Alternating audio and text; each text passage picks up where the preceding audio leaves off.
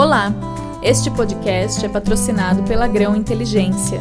Aqui a gente conversa sobre tecnologia, gestão e tendências na área de negócios. Nosso entrevistado de hoje é o Bruno Pereira. Ele é engenheiro eletrônico e de computação e trabalha com nuvem desde 2009. Fundou a Rivendell Tecnologia, que foi parceira da Amazon no Brasil para gerenciamento em nuvem e atualmente é CEO da Elvenworks. Bruno, seja muito bem-vindo. E para começar, eu queria que você contasse um pouco o que é a Elven. Bacana. Bom, primeiro, obrigado pela chance da gente conversar e participar. É, a Elvenworks é uma empresa que está muito inserida nesse contexto de nuvem, né, de cloud, DevOps e tal, uma empresa que é, oferece uma plataforma que ajuda as empresas a adotarem boas práticas da nuvem, né? E a gente, é, como complemento a essa plataforma que é SaaS B2B, né? A gente criou programas de formação de pessoas em cloud DevOps também, né? Para ensinar pessoas que estão entrando no mercado de tecnologia ou pessoas que já estão a trabalhar com nuvem da melhor forma possível e com isso ajudar suas empresas a terem sucesso. A Elfen é focada em, em nuvem, certo? Você acha que o Brasil entrou nessa área atrasado em relação ao resto do mundo? Não, eu acho até que o, que o Brasil, se for pegar os primeiros casos de sucesso, né, é que varia muito de uma indústria para outra. Se for pensar mídia, entretenimento e tal, tem algumas empresas que e-commerce também, né, empresas ligadas a varejo, que já tinham uma afinidade muito boa com a nuvem. Essas adotaram a nuvem há mais de 10 anos já, né, tem bastante tempo. E outras indústrias um pouco mais tradicionais, essas acho que demoraram um pouco mais, né? Principalmente se você pega as empresas é, bem enterprise, né? Que ela pega a bolsa brasileira, acho que uns 70, 80% ainda são iniciantes em nuvem, enquanto algumas outras já estão fluindo bem. Eu diria que é, não acho que o Brasil foi o mercado atrasado, não acho que até foi foi relativamente um dos primeiros que teve uma maturidade boa. Só que isso não foi é, tudo ao mesmo tempo, né? Acho que teve algumas indústrias, né, e alguns perfis de empresa que adotaram relativamente cedo e o mundo como um todo, né? Ele está numa transição forte agora, os últimos dois anos já teve um crescimento forte em nuvem.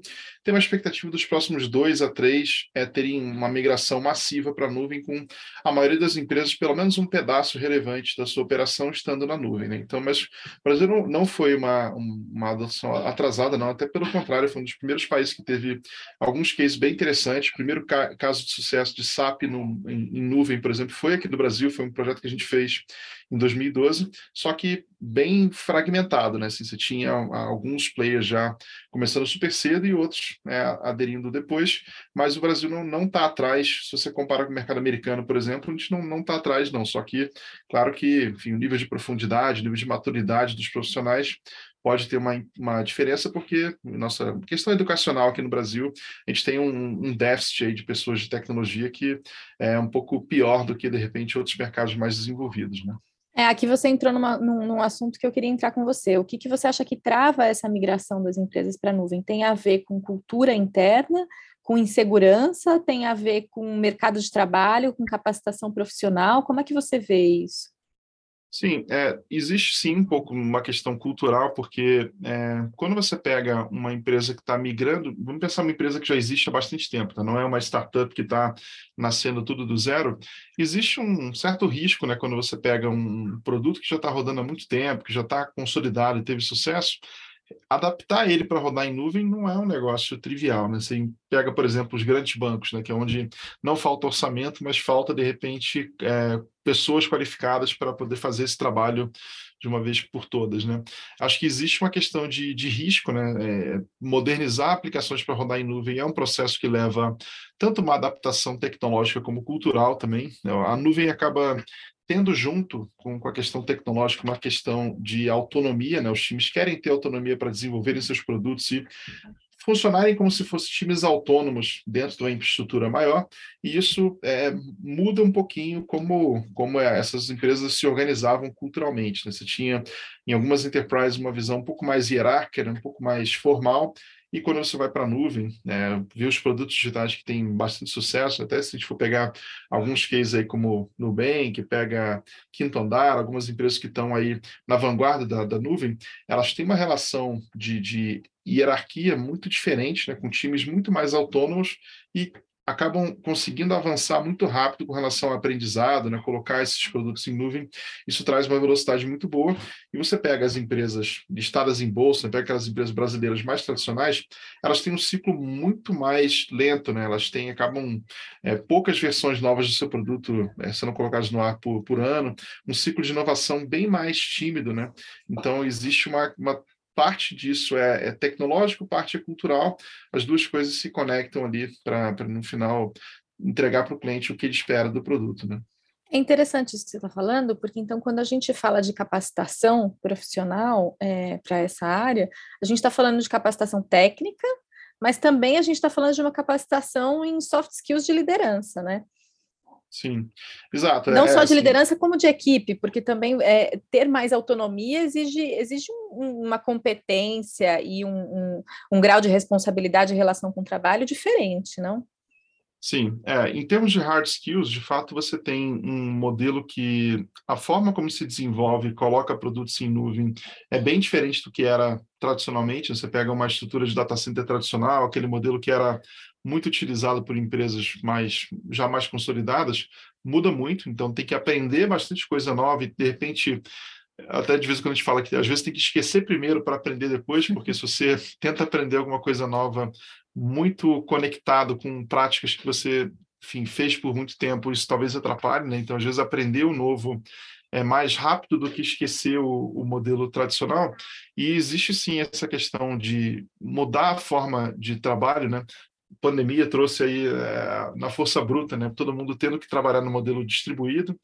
Agora tem algumas empresas querendo voltar para o presencial, alguns modelo híbrido, enfim, tem um, uma certa incerteza sobre isso, mas é fato que quando você vai para o modelo mais distribuído, mais digital, até a forma como você lidera equipes tem que mudar bastante. Né? Você tem que ter uma forma, se possível, mais guiada por dados, né? com todo mundo entendendo quais são os objetivos, entendendo quais são as métricas que ajudam a empresa a, a ter um norte. Né?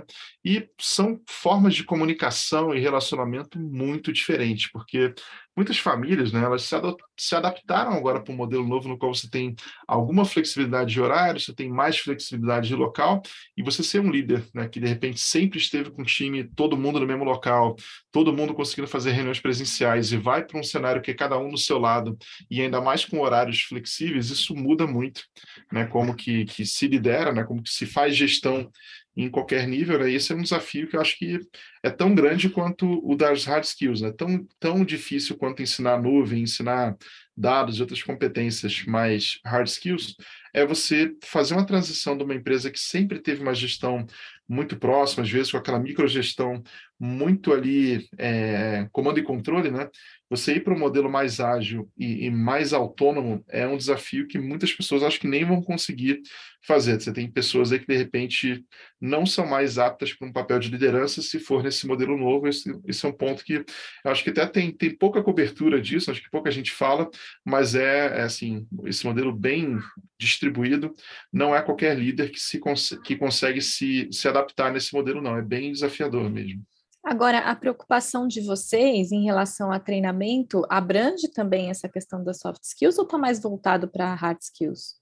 Não, abrange sim. A gente tenta ter uma visão de ensinar como que se trabalha com nuvem, né? Falando do, de quais são as tecnologias, como que são boas práticas de trabalhar com isso, e a gente exercita alguns projetos em grupo, né, que acabam colocando isso em prática, né? As pessoas têm que, idealmente, ali, se juntar em grupos que vão ter perfis diferentes, né, multidisciplinares, e vão ter que executar projetos em conjunto, né? Isso uma das, das visões de formação que a gente tem é, é exercitar que pessoas de diferentes perfis e competências consigam entregar um projeto em conjunto, cada uma dentro do seu papel, e aí, nesse cenário você acaba tendo uma visão de soft skills, né? E a gente também tem dentro da grade curricular uma, algum material que fala sobre é, tem um termo que está na moda agora que chama team topologies ou topologias de equipe, né? Uhum. Que fala um pouco como que você organiza equipes de produto que olham muito inovação, olham muito experiência do cliente, olham o que, que o cliente está querendo com relação àquele produto, e alguns outros times que fazem o papel de operações, infraestrutura, que tem que fazer tudo o que eles precisam e entregar autonomia para esses times de produto, né? Então, existem algumas questões aí que são bem mais soft skills do que hard, né? Mas que se conectam com as práticas de engenharia também. Né? Existem formas que você consegue dar autonomia para times que querem evoluir e inovar o tempo inteiro, sem abrir mão da qualidade. Então, dá para ter um equilíbrio bom disso, não é algo automático, né? não é só usar a nuvem que você já ganha isso resolvido, mas a nuvem facilita em vários aspectos. Né? A nuvem traz uma transformação no time, né? Na estrutura do Sim. time, na cabeça, no mindset do time. Agora, em relação a hard skills, você começou a entrar nisso lá atrás, falando sobre a forma de, de gerir é, antiga é muito diferente da forma de gerir os dados na nuvem. Você consegue entrar em mais detalhes em relação a isso? O que, que muda exatamente? Sim. Então, durante muito tempo, o jeito que se desenvolvia produtos digitais e se colocava é, em produção, né, que é quando você coloca no ambiente que o seu cliente vai acessar, por muito tempo ele era como se você pegasse um time de desenvolvimento que desenvolve um aplicativo, desenvolve um serviço novo, e ele jogasse aquele produto por cima do muro que um time de operações ia receber do outro lado e operar sem nenhuma colaboração entre eles. Isso era muito, muito verdade, assim, isso era muito limitante, porque você acabava não conseguindo, assim, o time de desenvolvimento ele não, não conhecia tão bem o que, que era um ambiente de produção para poder já pensar aí como que ele desenvolve, como que ele prepara isso da melhor forma, e por outro lado, o time de infraestrutura que operava aquilo para tentar manter disponível não conhecia quase nada né, do produto até que ele fosse para o ar. Então, você tem que aprender com um negócio que, se ele ficar fora, já, é, já é uma encrenca danada, né? Então, isso já era super, assim, um, um, consolidado, né? E quando você vai para a nuvem, como você consegue automatizar tudo? Existem painéis de autosserviço, você consegue dar para um desenvolvedor uma autonomia muito maior para criar máquinas virtuais, para fazer o que ele precisar. Você consegue ter uma colaboração bem mais próxima. Então, é como se você tirasse aquela barreira é, oculta ali que existia entre times de desenvolvimento e times de operação e você colocasse todo mundo para colaborar desde o primeiro momento, né? Então, isso é bem é, diferente, né? Assim, você entrega a capacidade para um time fazer muito mais, só que você tem que dar ao mesmo tempo, né? Segurança e governança para isso tudo, porque não, não dá para virar o caos também, né? Não é que você vai pegar uma uhum. empresa que vale é, alguns bilhões e deixar o time de desenvolvimento 100% livre para colocar um produto no ar a qualquer momento precisam é, ser, ser, construídos ali, né, alguns artefatos que tragam uma proteção sobre isso, e aí o time ele ganha autonomia, ganha velocidade, mas não a qualquer custo. Né? Essa questão do, do como que você faz para dar autonomia para um negócio que não pode ficar fora, né? Assim, vamos pensar, você tem um, um iFood da vida, pega um internet banking de um banco gigante, qualquer coisa que dê errado ali no processo de desenvolvimento e que chegue para o cliente final, impacta milhares de pessoas, né, milhões de pessoas. Então, tem que ter um equilíbrio entre como que você dá autonomia para esses times, colocando as barreiras de qualidade necessárias para que tudo isso aconteça sem virar o caos. Né? E, aí... e tem uma regra para isso ou é caso a caso? Que essas barreiras vão sendo estudadas e colocadas? Existem é, algumas boas práticas que são comuns a praticamente qualquer produto e vão existir, de acordo com um mercado ou outro, né, algumas coisas um pouco mais específicas. Né? Por exemplo, em, com relação a testes automatizados, que é uma prática que todo mundo deveria estar tá, tá fazendo. Isso independente se você é uma fintech ou se você é uma empresa de varejo, qualquer coisa que você esteja desenvolvendo, essas coisas são comuns. Já quando você vai para um, uma fintech que transaciona Pix, por exemplo, ela vai ter algumas coisas com relação a segurança, a governança e tal, que uma empresa, de repente, de mídia não, não vai ter, né? Então, existem é, alguns que são bem comuns entre todos e alguns que, de um mercado para o outro, né? pega uma health tech que envolva dados de pacientes, dados de exames, enfim, você tem que ter algumas barreiras um pouco mais críticas ali, né? Mas tem um, um conjunto comum que diria que uns 70%, 80% do escopo ele é comum para qualquer empresa em qualquer mercado, e aí você vai ter uma camada regulatória é, uma camada de, de compliance de acordo com o mercado, que pode ser que tenha que ser um pouco mais formal aqui, um pouco mais flexível ali, mas uma boa parte são, são práticas comuns que toda empresa deveria estar tá, tá buscando. Né? E que práticas são essas? Isso que, que a gente comentou, né? por exemplo, de testes automatizados, né? um negócio que te traz uma capacidade de encontrar um problema que chegaria para o seu cliente final, você chega, encontra isso e elimina muito antes de chegar para impactar ele. Então, essa é uma das, das práticas, né?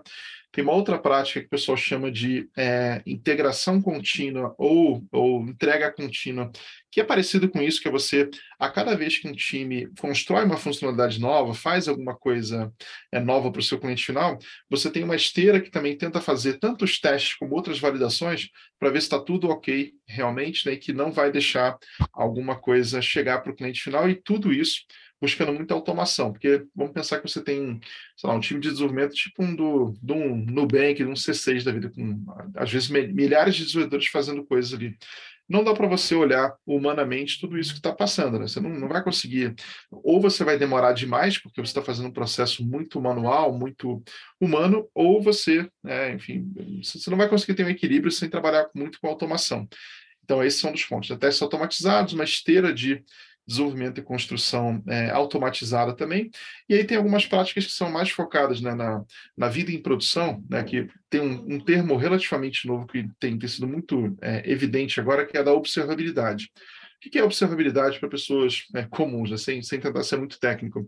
É basicamente o monitoramento da era da nuvem, que é, é quais são todas as formas que eu consigo analisar meu produto para saber se ele está funcionando para o meu cliente final, para garantir que se ele está querendo reservar um, um, um motoboy para levar uma entrega para ele, que ele esteja conseguindo fazer aquilo, se ele esteja querendo pedir o almoço dele no iFood, ele esteja conseguindo, o Pix que ele precisa fazer. Existem alguns pontos de contato que você consegue acompanhar né, para garantir que o seu produto esteja funcionando para o seu cliente final. E se alguma coisa der errado, que você perceba o mais rápido possível, se possível, até antes do seu cliente. Então, essa questão da observabilidade, que é um monitoramento um pouco mais abrangente, né, digamos assim, ele é um ponto que é, que é super importante. E aí, dependendo do, do, do teu escopo, né, é, podem ter algumas coisas de segurança, sempre vai ter a preocupação nas arquiteturas de dados. Né? Agora, toda semana praticamente a gente escuta falar de algum vazamento de dados que a gente é, não gostaria que acontecesse. Né? Fala de, de LGPD, a gente até fala, pô, mas será que ainda existe LGPD depois de tantos vazamentos de dados que já aconteceram? Até acho que é meio questionável né, se existe ou não, porque você fala, pô, será que entre aquele vazamento A, B, C ou D, será que os meus dados já não estão de domínio público praticamente? Né? Então, até algumas regras que são formais ali do governo e tal, a gente fica em dúvida se estão é, sendo de fato respeitadas por alguém com tantos episódios acontecendo aí, né? Então, esse também seria um, um problema super relevante, né? De, de, dados e as suas repercussões aí com relação a dados de, de pessoas, né, de cidadãos. Isso também é um ponto que tem que ter bastante cuidado, porque quando você vai fazer qualquer teste, qualquer validação, não pode deixar os dados dos seus clientes vazarem também, mas isso é um tema longe de ser bem resolvido, tá? Acho que até já existem aí boas práticas e recomendações, mas o que a gente vê o tempo inteiro são, são falhas né, que, que acontecem que acabam colocando isso tudo é, em dúvida, né?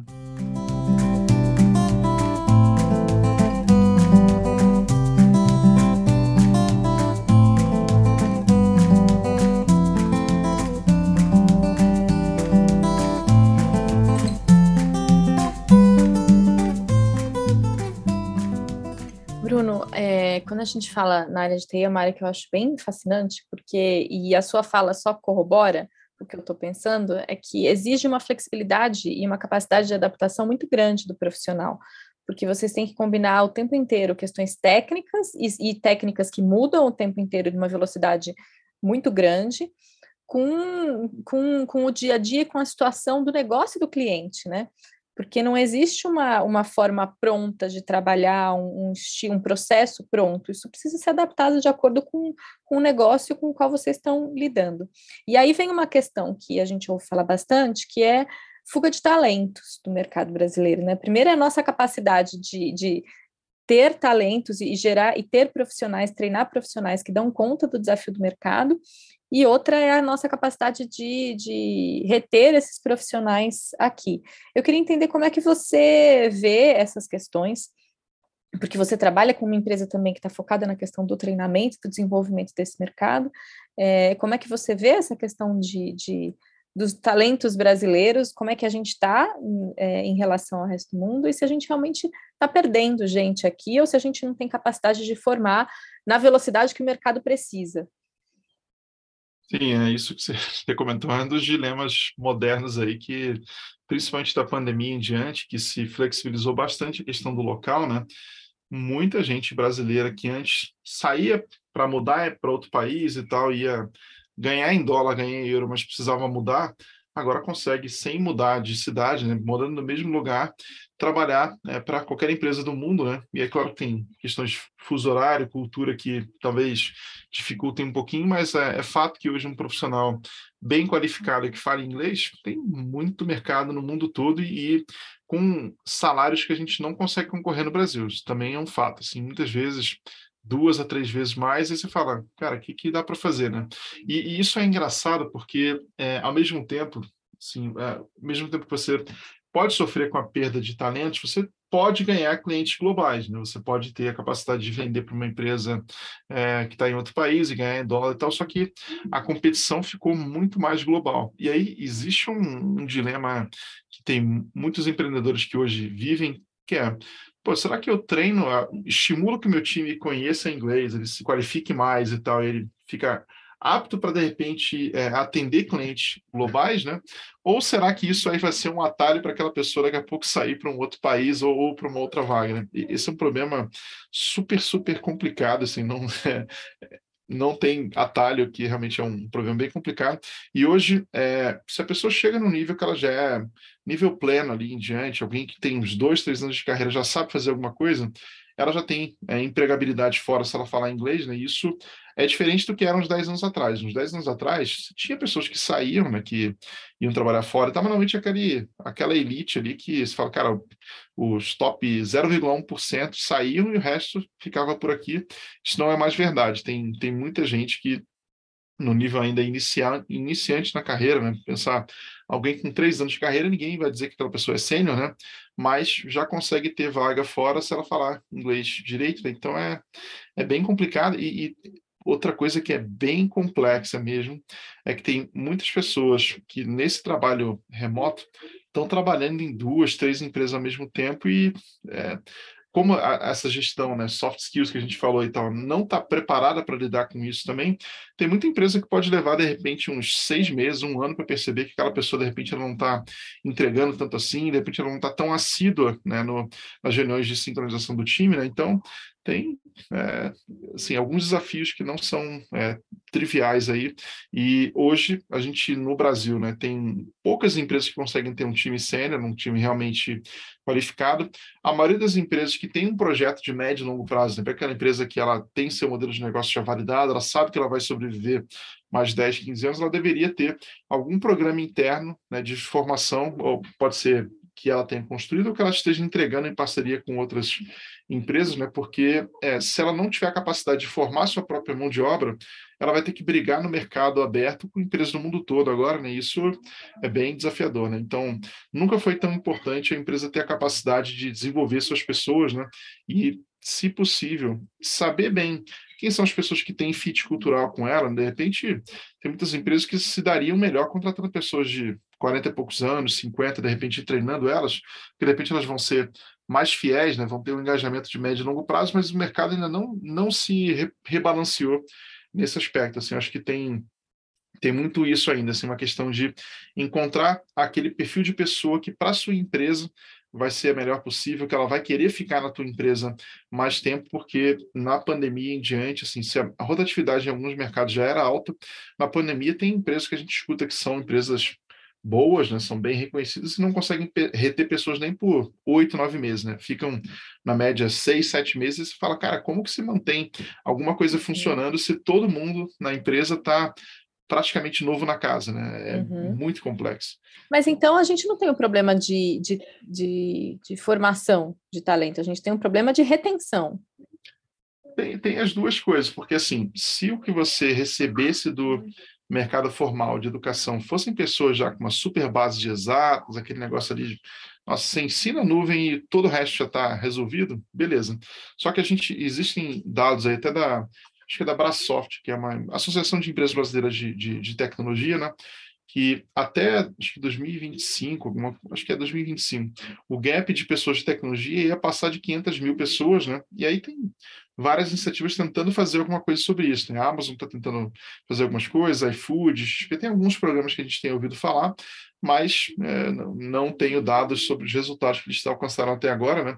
Mas existe uma carência enorme, sim, de, de pessoas que já saem da universidade ou de repente que entram na, na, faculdade de exatas, né, já com uma base boa, a gente acaba tendo um, um gap educacional muito grande. Né? A gente, se for pegar os rankings globais de educação, o Brasil está naquelas posições ali, sei lá, número 70, 80, um negócio assim, bem, bem complicado, o que faz com que uma empresa que opte por formar, ela vai ter que formar num grau, de repente até aquele bom ensino médio que a gente esperava, de repente a pessoa não teve. Ela teve alguma graduação, alguma coisa que de repente preparou ela em alguns pontos, mas chega muito crua mesmo para o mercado de trabalho. Então a gente tem as duas coisas.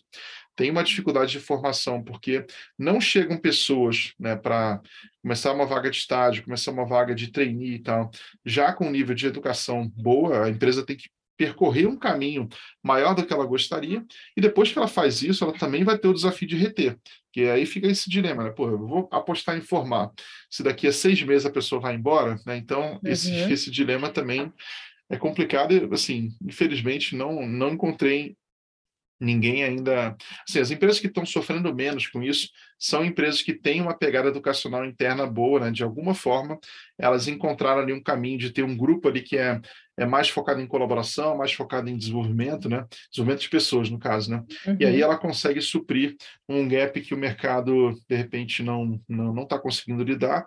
E aí essas vão se diferenciar, porque dentro do mercado ela vai ter um time muito melhor do que a média. E aí é um, esse é um fator de diferenciação bom. Então a gente está sofrendo em todos os pontos quando, a gente pensa sobre formação de pessoas. O que, que, na sua visão, funciona mais? Investir no funcionário, apesar de correr o risco de perder? Então, eu acho que sim. Se você não fizer nada para formar pessoas e evoluir teu time, você vai ter um time ruim. E um time ruim, é, assim, não vai te levar longe, então você tem que fazer, só que você tem que tentar encontrar né, qual que é a forma adequada de fazer isso, como que você, de repente, encontra pessoas né, nos locais corretos, né? por exemplo, na época da, da minha empresa anterior, a Rivendell, né, a gente acabou aprendendo muito bem como é que a gente formava pessoas de nuvem e a gente acabou é, levando isso depois para a Elvin até fazendo esses programas abertos de formação. O que, que a gente, por exemplo, é, encontrou de sucesso lá? Tinha alguns perfis de universidade, por exemplo, pega em São Paulo tem a FATEC, que é uma parecida com no Rio a, o Cefet, né? É, só que o Cefet não sei se ele tem cursos de cinco, seis semestres. A FATEC tem é um perfil de graduação que é muito focado em colocar gente no trabalho, né? no mercado de trabalho, não, não focado em formar é, pesquisadores. Né? Você pega, por exemplo, alguns cursos que têm um critério de exigência relativamente bom na entrada, tem um nível de exigência que não é qualquer pessoa que se forma. Você consegue pegar pessoas que estão entrando ali e que querem ter oportunidade, querem se desenvolver, talvez esse perfil, no nosso caso, por exemplo, esse perfil é legal. Para cada empresa tem sua questão de cultura, né? de repente uma empresa vai identificar outras universidades, outros programas de comunidade onde ela vai encontrar também, né? E a nossa experiência com isso é que se você dá a oportunidade para a pessoa começar a carreira contigo ou fazer uma transição de carreira, se a empresa tiver uma cultura legal, se ela estiver indo bem, ela vai ter uma retenção muito melhor do que a média. Né? Na época da, da, da Rivendell, que a gente formava essas pessoas de, de nuvem, DevOps e tal, a gente era uma empresa sem investidores, então não é que a gente conseguia pagar tão bem quanto essas startups investidas, tão bem quanto uma grande enterprise, mas na média as pessoas ficavam com a gente dois anos e meio, mais ou menos, dois anos e oito meses, alguma coisa assim, o que era bem acima da média do mercado de São Paulo, né? E então, assim, a gente conseguia reter o time mesmo pagando menos do que várias concorrentes, né? Então, isso acontecia porque tinha uma boa, uma visão de, de aprendizado, troca de conhecimento, né? E esse é um dos pontos que eu acho que, que é, é fundamental, assim, é a empresa ser vista como um lugar de, de, aprendizado, né? Que a pessoa que entrar ali, ela vai estar muito melhor daqui a dois anos, três anos, e que para ela, de repente, ficar um ano a mais, dois anos a mais naquela empresa, ela vai andar muito mais rápido né, na carreira dela do que se ela ficar, se ela for para uma empresa que de repente vai dar um primeiro né, salário para ela um pouco maior, mas ali ela não vai conseguir se desenvolver mais nada, né? Então, acho que criar essa marca empregadora, né, focado muito em eu sou uma empresa fértil de aprendizado, eu sou uma empresa que forma pessoas, acho que ela vai conseguir ter um canal no qual as primeiras pessoas que passaram por ali, e outras pessoas que de repente conhecem a empresa, vão, vão indicar para os seus, seus filhos, para os seus sobrinhos, para as pessoas que estão buscando essa primeira vaga, falar, olha, essa empresa aqui ela é bem interessante para te ajudar no começo da carreira, então acho que as coisas começam a se, se conectar dessa forma, né? Então, acho que vai muito nessa linha de formação de marca e ter um ambiente interno que seja de verdade de oportunidade, né? que as pessoas estejam confortáveis ali para dizer, olha, eu não sei, eu quero aprender, eu vou montar um grupo de estudos, né? Uhum. Tem muitos uhum. lugares que se, se a pessoa fizer isso, falar, olha, ah, não sei tal coisa, ela vai ficar com medo de ser demitida, né? Então, criar esse ambiente mais acolhedor ali que estimula o, o aprendizado, estimula que as pessoas se, se desenvolvam, eu acho que é fundamental para o mundo de hoje, porque senão você vai trazer uma pessoa para o mercado daqui a seis, doze meses que ela, ela aprendeu o suficiente, ela vai procurar uma próxima empresa onde ela vai ganhar 20, 30% mais, e ela vai pular algumas vezes até chegar no nível que ela, que ela quer. Né? Então, é,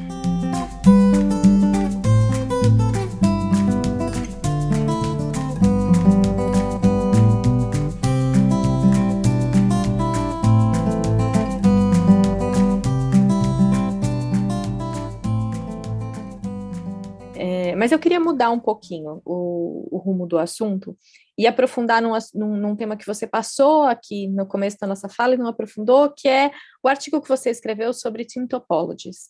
Você pode uhum. entrar um pouco mais nesse conceito, explicar do que se trata? Claro, claro, perfeito. É, então, esse de Team Topologies, ele é um livro que surgiu, tem um livro, tem um site também, material interessante, que ele surgiu a partir de uma pesquisa que é, já é executada desde 2013, se não me engano, que chama State of DevOps. E aí, o que, que, é, quais são as ideias ligadas a isso? Né? O pessoal começou a analisar quais são as empresas que têm um bom resultado, uma boa produtividade dos seus times de produto, times de infraestrutura, operação, foram começar a aprofundar em, cara, quais são as características comuns, né? como que o pessoal está fazendo, é um, um, bom benchmark sobre tudo isso que está tá sendo praticado. Né? E aí, é, o emergiram alguns tipos de, de equipe que são os mais comuns, né? Por exemplo, existe um time é, que é, o, a princípio, numa visão de produto, o perfil principal, que é um, um, time que o pessoal chama de é um time focado numa cadeia de valor.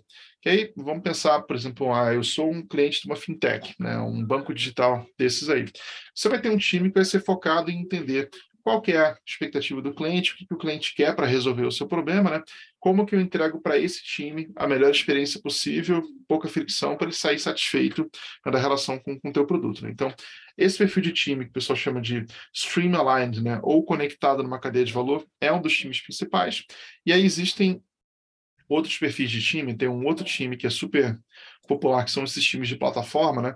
que buscam resolver problemas difíceis de engenharia, como problemas de dados, problemas de monitoramento, governança. Tem N temas ali que não são diretamente conectados com, com o cliente final, mas que se não forem bem feitos, vai ter problema. Né? Vamos pensar, por exemplo, é, se você não se preocupar com LGPD e governança de dados, talvez né, o seu time esteja fazendo um ótimo trabalho com relação ao produto, o cliente está super satisfeito, mas daqui a pouco o dado dele está vazando e uhum. aí a uhum. gente tem uma, uma, uma, perda ali de reputação, tem uma perda de, de credibilidade da empresa. Então, é, esses times que resolvem problemas comuns de engenharia e que é, aliviam a carga desse time focado no cliente final, esses times são chamados de times de plataforma. Né? E tem algumas formas de organizar isso também. E normalmente, como que é a relação? Né? Um time de produto, ele normalmente tem a missão de conhecer o máximo possível no time do, da cadeia de valor. Né? Conhecer o que, que o cliente quer, como que é uma forma interessante de entregar isso para o cliente da maneira mais satisfatória possível, que o cliente vai ficar feliz, e ele busca ter esses problemas, tipo de monitoramento, de teste automatizado, tudo que é engenharia pura, alguém vai resolver para esse time de produto, para que ele não precise se preocupar com isso e que ele possa focar o máximo possível em, em entregar para o cliente final e ter né, um ciclo de aprendizado cada vez mais rápido, cada vez mais produtivo. Né? Então, quem entrega isso para esses times de produtos são esses times de plataforma, né? Uhum. E aí uhum. esses são os dois tipos mais comuns né, de equipe que a gente vê nas empresas. Tem alguns outros que são um pouco menos comuns, mas eu vou mencionar só para não, não ficar incompleto, né? Que é um time, por exemplo, de subsistema complexo. Vamos pegar, por exemplo, que você tem uma empresa que tem um motor de antifraude. Né? Resolver um problema de fraude é um problema bem complicado que não é qualquer pessoa de desenvolvimento, qualquer pessoa de produto que consegue resolver, e faz sentido você tentar empacotar esse problema do antifraude como uma solução fácil de consumir, que de repente esses outros times que estão desenvolvendo o produto simplesmente vão consumir uma API, vão consumir ah, de alguma forma aquele, aquele problema resolvido, né? E isso vai aliviar demais a jornada dele, porque você não quer que um time que está pensando no cliente final, ele tem que se preocupar com vários outros temas em paralelo, porque senão ele não vai conseguir aprofundar, né? Então, esse é um outro tipo de, de, de equipe, e existe um, um quarto time que ele é um pouco mais comum, um pouco mais transitório, que é um time de facilitação. Né? Vamos pensar três anos atrás surgiu aí LGPD, todo mundo tem que ficar compatível, todo mundo em dúvida com o que vai ter, ser exigido, né? Faz sentido que você tenha, por exemplo, um time durante um tempo, né, para facilitar essa jornada para uma, uma visão de adequação de dados, adequação de arquitetura. Teve o Pix aí mudando também um monte de coisa, né? Às vezes você pode ter um time que normalmente acaba sendo um time transitório, né, que ele existe durante um tempo ali, até todo mundo ganhar maturidade sobre aquele tema, né? Você pode ter esse time de facilitação, e aí pode ser um time de dados, pode ser um time de, de qualquer domínio, pode ser um time de segurança, né? focado em não deixar a empresa exposta com relação a qualquer ataque, né? Que você coloca ele colaborando com as outras equipes para trazer uma maturidade melhor, e enquanto esse time ainda está se, se desenvolvendo, né? Mas então a gente está falando de uma estrutura que é uma estrutura pensada para empresas grandes, não para empresas médias e pequenas. É, esse tema ele ganha mais relevância quando você vai para uma empresa de um porte mínimo, sim. Assim, tipo, uhum. se você tem uma estrutura muito enxuta, tipo uma, uma startup que está em startup early stage, você provavelmente vai ter o time de produto. O time de produto você sempre tem, né? Que é alguém que se preocupa em conhecer muito bem o problema do cliente, resolver de forma satisfatória e você provavelmente vai ter um micro time, pode ser, de, às vezes pode começar com uma pessoa só, né, que seja esse time de plataforma que ele vai tentar resolver é, esses problemas é, comuns, né, de como que eu faço monitoramento, como que eu faço backup, como que eu faço tudo que a empresa precisa e que não seja diretamente um problema do cliente final. Normalmente isso nasce né, com uma estrutura mais produto e cresce um pouquinho plataforma, e quando a empresa vai crescendo, essas estruturas acabam crescendo um pouco mais, né? Mas você. É, esse é um tema que, assim, ele ganha mais relevância quando você vai para times maiores, porque aí existe uma colaboração entre vários times. Né? Você tem uma estrutura muito enxuta, que tem, de repente, uma equipe só, cara, é, não tem time topólise, é, o uhum. time é aquele e boa. Quando você vai para algo que tem, sei lá, pelo menos 30, 40 pessoas em tecnologia e produto, aí começa a ter uma visão de como que eu coloco esses times para colaborar, uhum. como que eu deixo eles com a melhor estrutura possível para gerar valor para o seu cliente final. Aí, mas é um tema que, sim, em enterprise ele faz total diferença uhum. e numa empresa que está, é, sei lá, startup crescendo, uma scale up, alguma coisa assim, também faz muita diferença na, no, no resultado final. Mas é uma estrutura que você já vê sendo implementada ou é algo muito inovador nesse mercado? Não, já tem um tempinho. Assim, é engraçado que tem. É, um tempo atrás surgiu um, uma nomenclatura que o pessoal chamava que era o modelo Spotify, né, de equipes, squads, não sei o quê. Nossa, isso era todo lugar que você ia, você fala, não, cara, minha tribo é assim, minha squad. É... E aí começou a ter depois um, um certo rebote, né, digamos assim, porque o próprio Spotify comentou: olha, isso que a gente documentou, falou de vídeos e tal, Primeiro, era, ele era um work in progress, era alguma coisa que estava sendo é, colocado em, em, execução, não era uma regra geral para todo mundo. E falar, cara, o próprio Spotify não é compatível, né? não é exatamente aquilo ali. Ele tem alguns times que adotam aquele modelo, tem outros que adotam outros, então é muito mais é, um conjunto de ideias para você é, analisar e ver o que, que faz sentido para você né, do que uma, um, um, método né, que você vai pegar e falar, olha, vai lá, isso aqui você vai executar uhum. cientificamente, vai dar resultado. Então, só que como o Spotify ele era um dos poucos que fazia né, esse tipo de, de benchmark, né, ele compartilhava como que ele estava fazendo, muito, cara, empresas de todos os perfis, cara, pega um bancão de varejo, pega empresas, cara, muita gente adotou o famoso é, modelo Spotify, e isso nasceu lá para 2014, 15 e tal, que era quando essa pesquisa do DevOps que eu falei, no State of DevOps, depois o Team Topology, já estava sendo desenvolvida, já estava sendo, é, enfim, já estava tendo algum benchmark ali, e aí acho que uns 4, 5 anos depois, né, lá para 2018, 2019, começou a existir esse descrédito do modelo Spotify, viram, olha, cara, não era, era exatamente aquilo, era muito mais uma inspiração do que um método real. Aí, é, esse modelo do Team Topology começou a ser um pouco mais é, compartilhado, né? Uhum. E aí uhum. ele, assim, é, como que isso funciona hoje? Você tem alguma literatura já com ideias e conceitos né, que já estão sendo praticados em empresas reais estão utilizando, e as empresas perceberam né, que é, é muito mais efetivo para elas buscar benchmarks com outras empresas, né, com outros grupos que já estão com uma boa maturidade no tema, então começou a ter muito mais essa troca de figurinhas. Falou, cara, como que você organiza seus times de produto? Como que você organiza seus times de dados?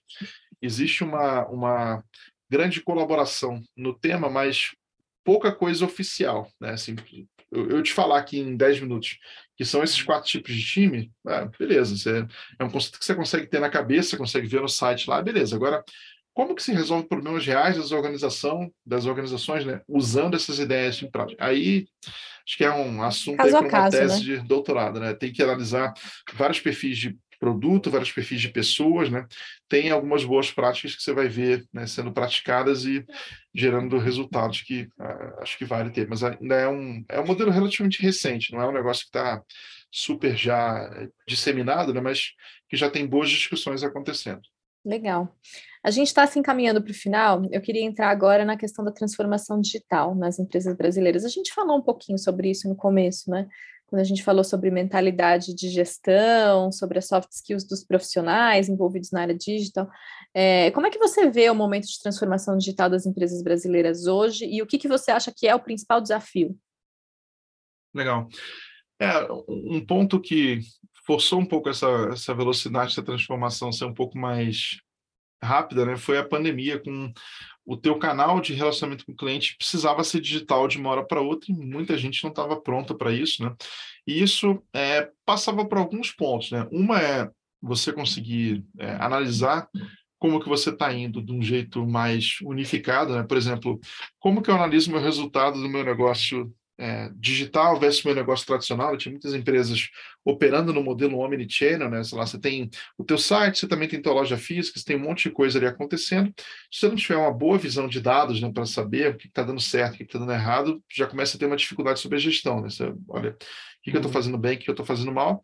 E é, acabou tendo uma corrida enorme sobre garantir que o seu produto, que a sua empresa realmente tenha um canal digital que atenda o seu cliente final, né? Porque Assim, a pandemia falou, olha, as pessoas não podem sair de casa, todo mundo está lockdown aqui e tal, ou você tem um canal digital que vai atender o seu cliente, ou, ou o seu negócio está fechado praticamente. Uhum. Né? Isso fez com que algumas empresas que já estavam mais prontas né, super disparassem, né? Pega uma Magalu da vida, super, na, na época do começo da pandemia, super disparou, via varejo, algumas outras aí, e você pega algumas outras, tipo uma Havana, cara, que era zero, zero digital, né, ela teve que correr, dar seus pulos, né, começou até a ter uma, uma questão meio, meio questionável sobre é, como que cada uma estava lidando com a pandemia, mas assim, o canal digital passou a ser obrigatório, né? você não tem como, como manter um negócio que, que não tenha como se relacionar com o seu cliente digitalmente. Algumas indústrias foram mais impactadas. Você pega turismo, o que, você vai fazer enquanto as pessoas não podem viajar? Né? Não vai fazer, tem, né? É, tem algumas que, que realmente foram muito, muito é, assim, prejudicadas, né? E outras que lidaram mais fácil com isso, mas ficou o recado, né? Que da pandemia em diante, você tem que conseguir atender o seu cliente digitalmente e como que o seu negócio vai fazer isso da melhor forma possível. Cada negócio tem a sua estratégia, né? tem muita gente que explora modelos offline, né? modelo omnichannel de um jeito muito interessante. Você pega, de repente, algum tipo de venda mais transacional, mais autônomo ali, joga para o canal online, faz alguma questão mais consultiva, um tratamento mais próximo num canal offline. Turismo, por exemplo, é um, é um mercado que faz muito isso. Se você precisar comprar um voo Rio-São Paulo, cara, não tem dúvida, você vai procurar preço, aeroporto, alguma coisa, de repente, com relação ao horário, você vai resolver o seu problema ali. Já se você quiser fazer um, um roteiro para a Europa, né, que tem 30 dias ali, N cidade, talvez você resolva o seu problema muito melhor falando com uma pessoa numa loja física. Né? Então, esse tipo de, de relacionamento, né, uma cadeia de valor que ela tem pontos de contato em diferentes canais, virou muito, muito agudo né? na pandemia. Tudo, todo mundo está querendo ir para esse modelo, e isso acaba passando né, por alguns temas soft skills e hard skills, que é sobre hard skills, você vai ter que trabalhar melhor com dados, você vai ter que trabalhar melhor com nuvem, tem N pontos ali que não tem como escapar. Marketing digital, é, onde que eu encontro os meus clientes, como que eu pago o mínimo possível por ele. Esse é um desafio assim absurdo, né? Tem muitas empresas uhum. que são muito boas, só que perdem para outras que, que, são, de repente, até piores no produto, mas porque aquelas outras têm um canal né, mais efetivo para chegar no cliente, encontram um custo de aquisição melhor, né? Isso não pode ser deixado em segundo plano, você tem que ter um canal para chegar nos seus clientes muito, muito bom. E esse canal, né, em tempos de pandemia, em tempos de digitalização, ninguém sabe tão bem qual é a regra do sucesso. Você tem que fazer muita experimentação e ir é, evoluindo. E aí, nessa questão de soft skills, né? Você passou a ter um mundo muito mais volátil, né, que as coisas, sei lá, mudam muito rápido, que tem uma incerteza enorme, você tem concorrência de tudo que é lugar, o teu time vai ter que ser capaz de pegar experimentos de negócio, testar as coisas, ver o que está funcionando, o que, que não está, e é, continuamente é, seguindo esses aprendizados, né? E isso pede um perfil de profissional e um perfil de liderança também muito diferente do que era, né? Então, existem é, alguns desafios bem relevantes. Acho que com a pandemia, foram dois anos e pouco aí que você tem que tomar uma, uma ação muito rápido. Acho que isso é um tema que já não é mais novidade, né? Assim, todo mundo já sabe que precisa, porém, o nível de sucesso que as empresas têm com um modelo ou com outro ainda é, é diferente, né? Bem diferente. Tem algumas empresas que estão surfando um crescimento absurdo e outras que estão aí ameaçadas de, de extinção porque não conseguiram criar esses modelos digitais mais interessantes, né? E acho que o, o recado ficou claro que é, ter competências digitais, né? Conseguir falar com o seu canal né, de forma digital e, e atender o seu cliente né, da forma como ele quer, virou assim, fator-chave de sucesso, e aí as empresas estão tendo que encontrar essas competências e encontrar quem são essas pessoas, né? Que conseguem fazer isso para o modelo de negócio dela, né? Que é, enfim, tema é, tem uma discussão, eu participei de um, de um evento na semana passada sobre experiência do consumidor, e aí tinha um painel específico com o CEO sobre transformação digital, e uma das questões que, que surgiu ali de uma forma muito forte era se essa é uma demanda que vem top-down ou não. Alguns defendem que isso é uma demanda que vem top-down e que o processo de transformação digital tem que ser abraçado e coordenado pelo próprio CEO, né, para que funcione. Uh, outros dizem que não, que parte do processo envolve você dar liberdade para a equipe, para a equipe atuar da forma que ela, que ela acha melhor e propor soluções, porque teoricamente transformação digital pode acontecer em qualquer área, né? E eu queria entender qual que é a sua visão sobre o assunto. É, então, o ponto que é bem complexo é que assim, os times podem ter autonomia, né? Eles podem ter N ideias criativas sobre como executar, só que se a visão de onde que a empresa quer ir né, for confusa, se não tiver uma clareza da, da, da liderança sobre qual é o caminho, cara, vai ter 50 tentativas ali, cada um indo. O pessoal brinca, às vezes, é o futebol de criança. Né? Você tem a bola indo para um lado, as crianças vão todos para o mesmo lugar, não quer dizer que seja o melhor plano. Uhum. Então, acho que assim, as lideranças têm que ter um papel-chave de dizer: olha, a empresa, em cima das discussões e cultura, valores que ela tem aqui, ela entendeu que esse aqui é o caminho, né? sem passar todos os detalhes. Né? Olha, vai ter que ser assim. Acho que vão para os times, né? Uma visão, é, graus de liberdade sobre como que ela vai chegar lá, como que ela vai executar, como que vai ser a jornada, né? Nenhuma liderança vai passar nível de detalhe super estrito, né? Mas acho que a estratégia, né? E como que a empresa enxerga, né? Por exemplo, vamos pensar uma empresa de turismo, como eu dei o exemplo aí se a empresa acredita que o, é, o caminho é manda todo mundo para a loja né, e resolve na loja com a melhor experiência possível, o time vai entregar uma, uma, uma, enfim, alguma coisa que conecte com isso. Vai tentar melhorar a experiência da loja, vai tentar criar um canal digital que colete oportunidades e leve o pessoal para lá e pronto. Já se a empresa passa um papel de que, olha, a gente vai tentar ser um grande agregador de oportunidades, de produtos aqui que podem ser de N parceiros, etc. e tal.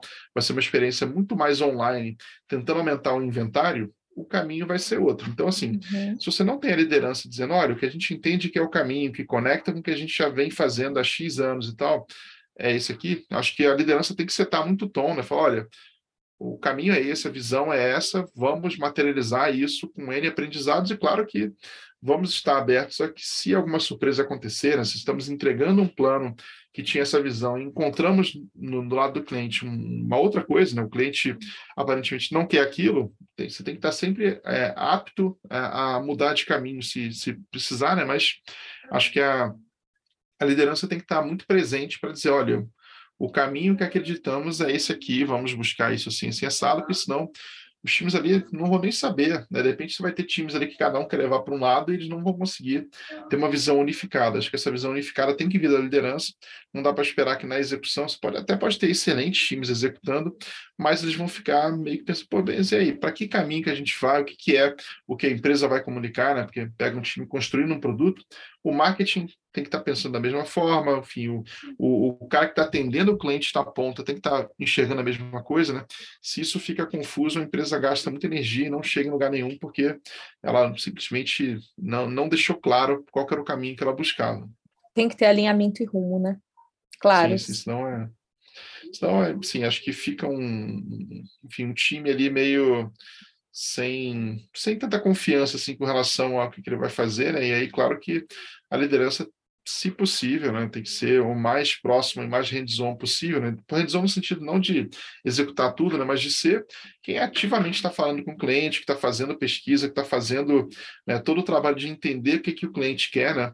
Se esse time de liderança estiver fazendo um bom papel nisso, ele com certeza vai passar uma mensagem para o time que seja um plano coerente. Né? Acho que isso é, é, fundamental. Se você não tiver isso, o time daqui a pouco, sei lá, vai, vai até ficar frustrado por ver que o que ele está trabalhando ali não produz resultado e vai procurar até uma outra empresa, se for o caso. Né? Uhum. Bruno, muito obrigada pela sua participação. A gente acho que foi uma chuva de informações aqui que vai demorar um tempo para a gente conseguir processar tudo, mas foi um conteúdo conteúdo muito rico. Obrigada pelo seu tempo, pela sua participação. Imagina, eu que agradeço a oportunidade. Espero que assim, não tenha trazido tanto detalhe técnico que permita que todo mundo consiga entender, mesmo sem ter um background assim, muito de, de engenharia, né? Mas fico à vontade sempre. Foi um prazer participar com vocês e outras oportunidades estamos sempre à disposição. Obrigada.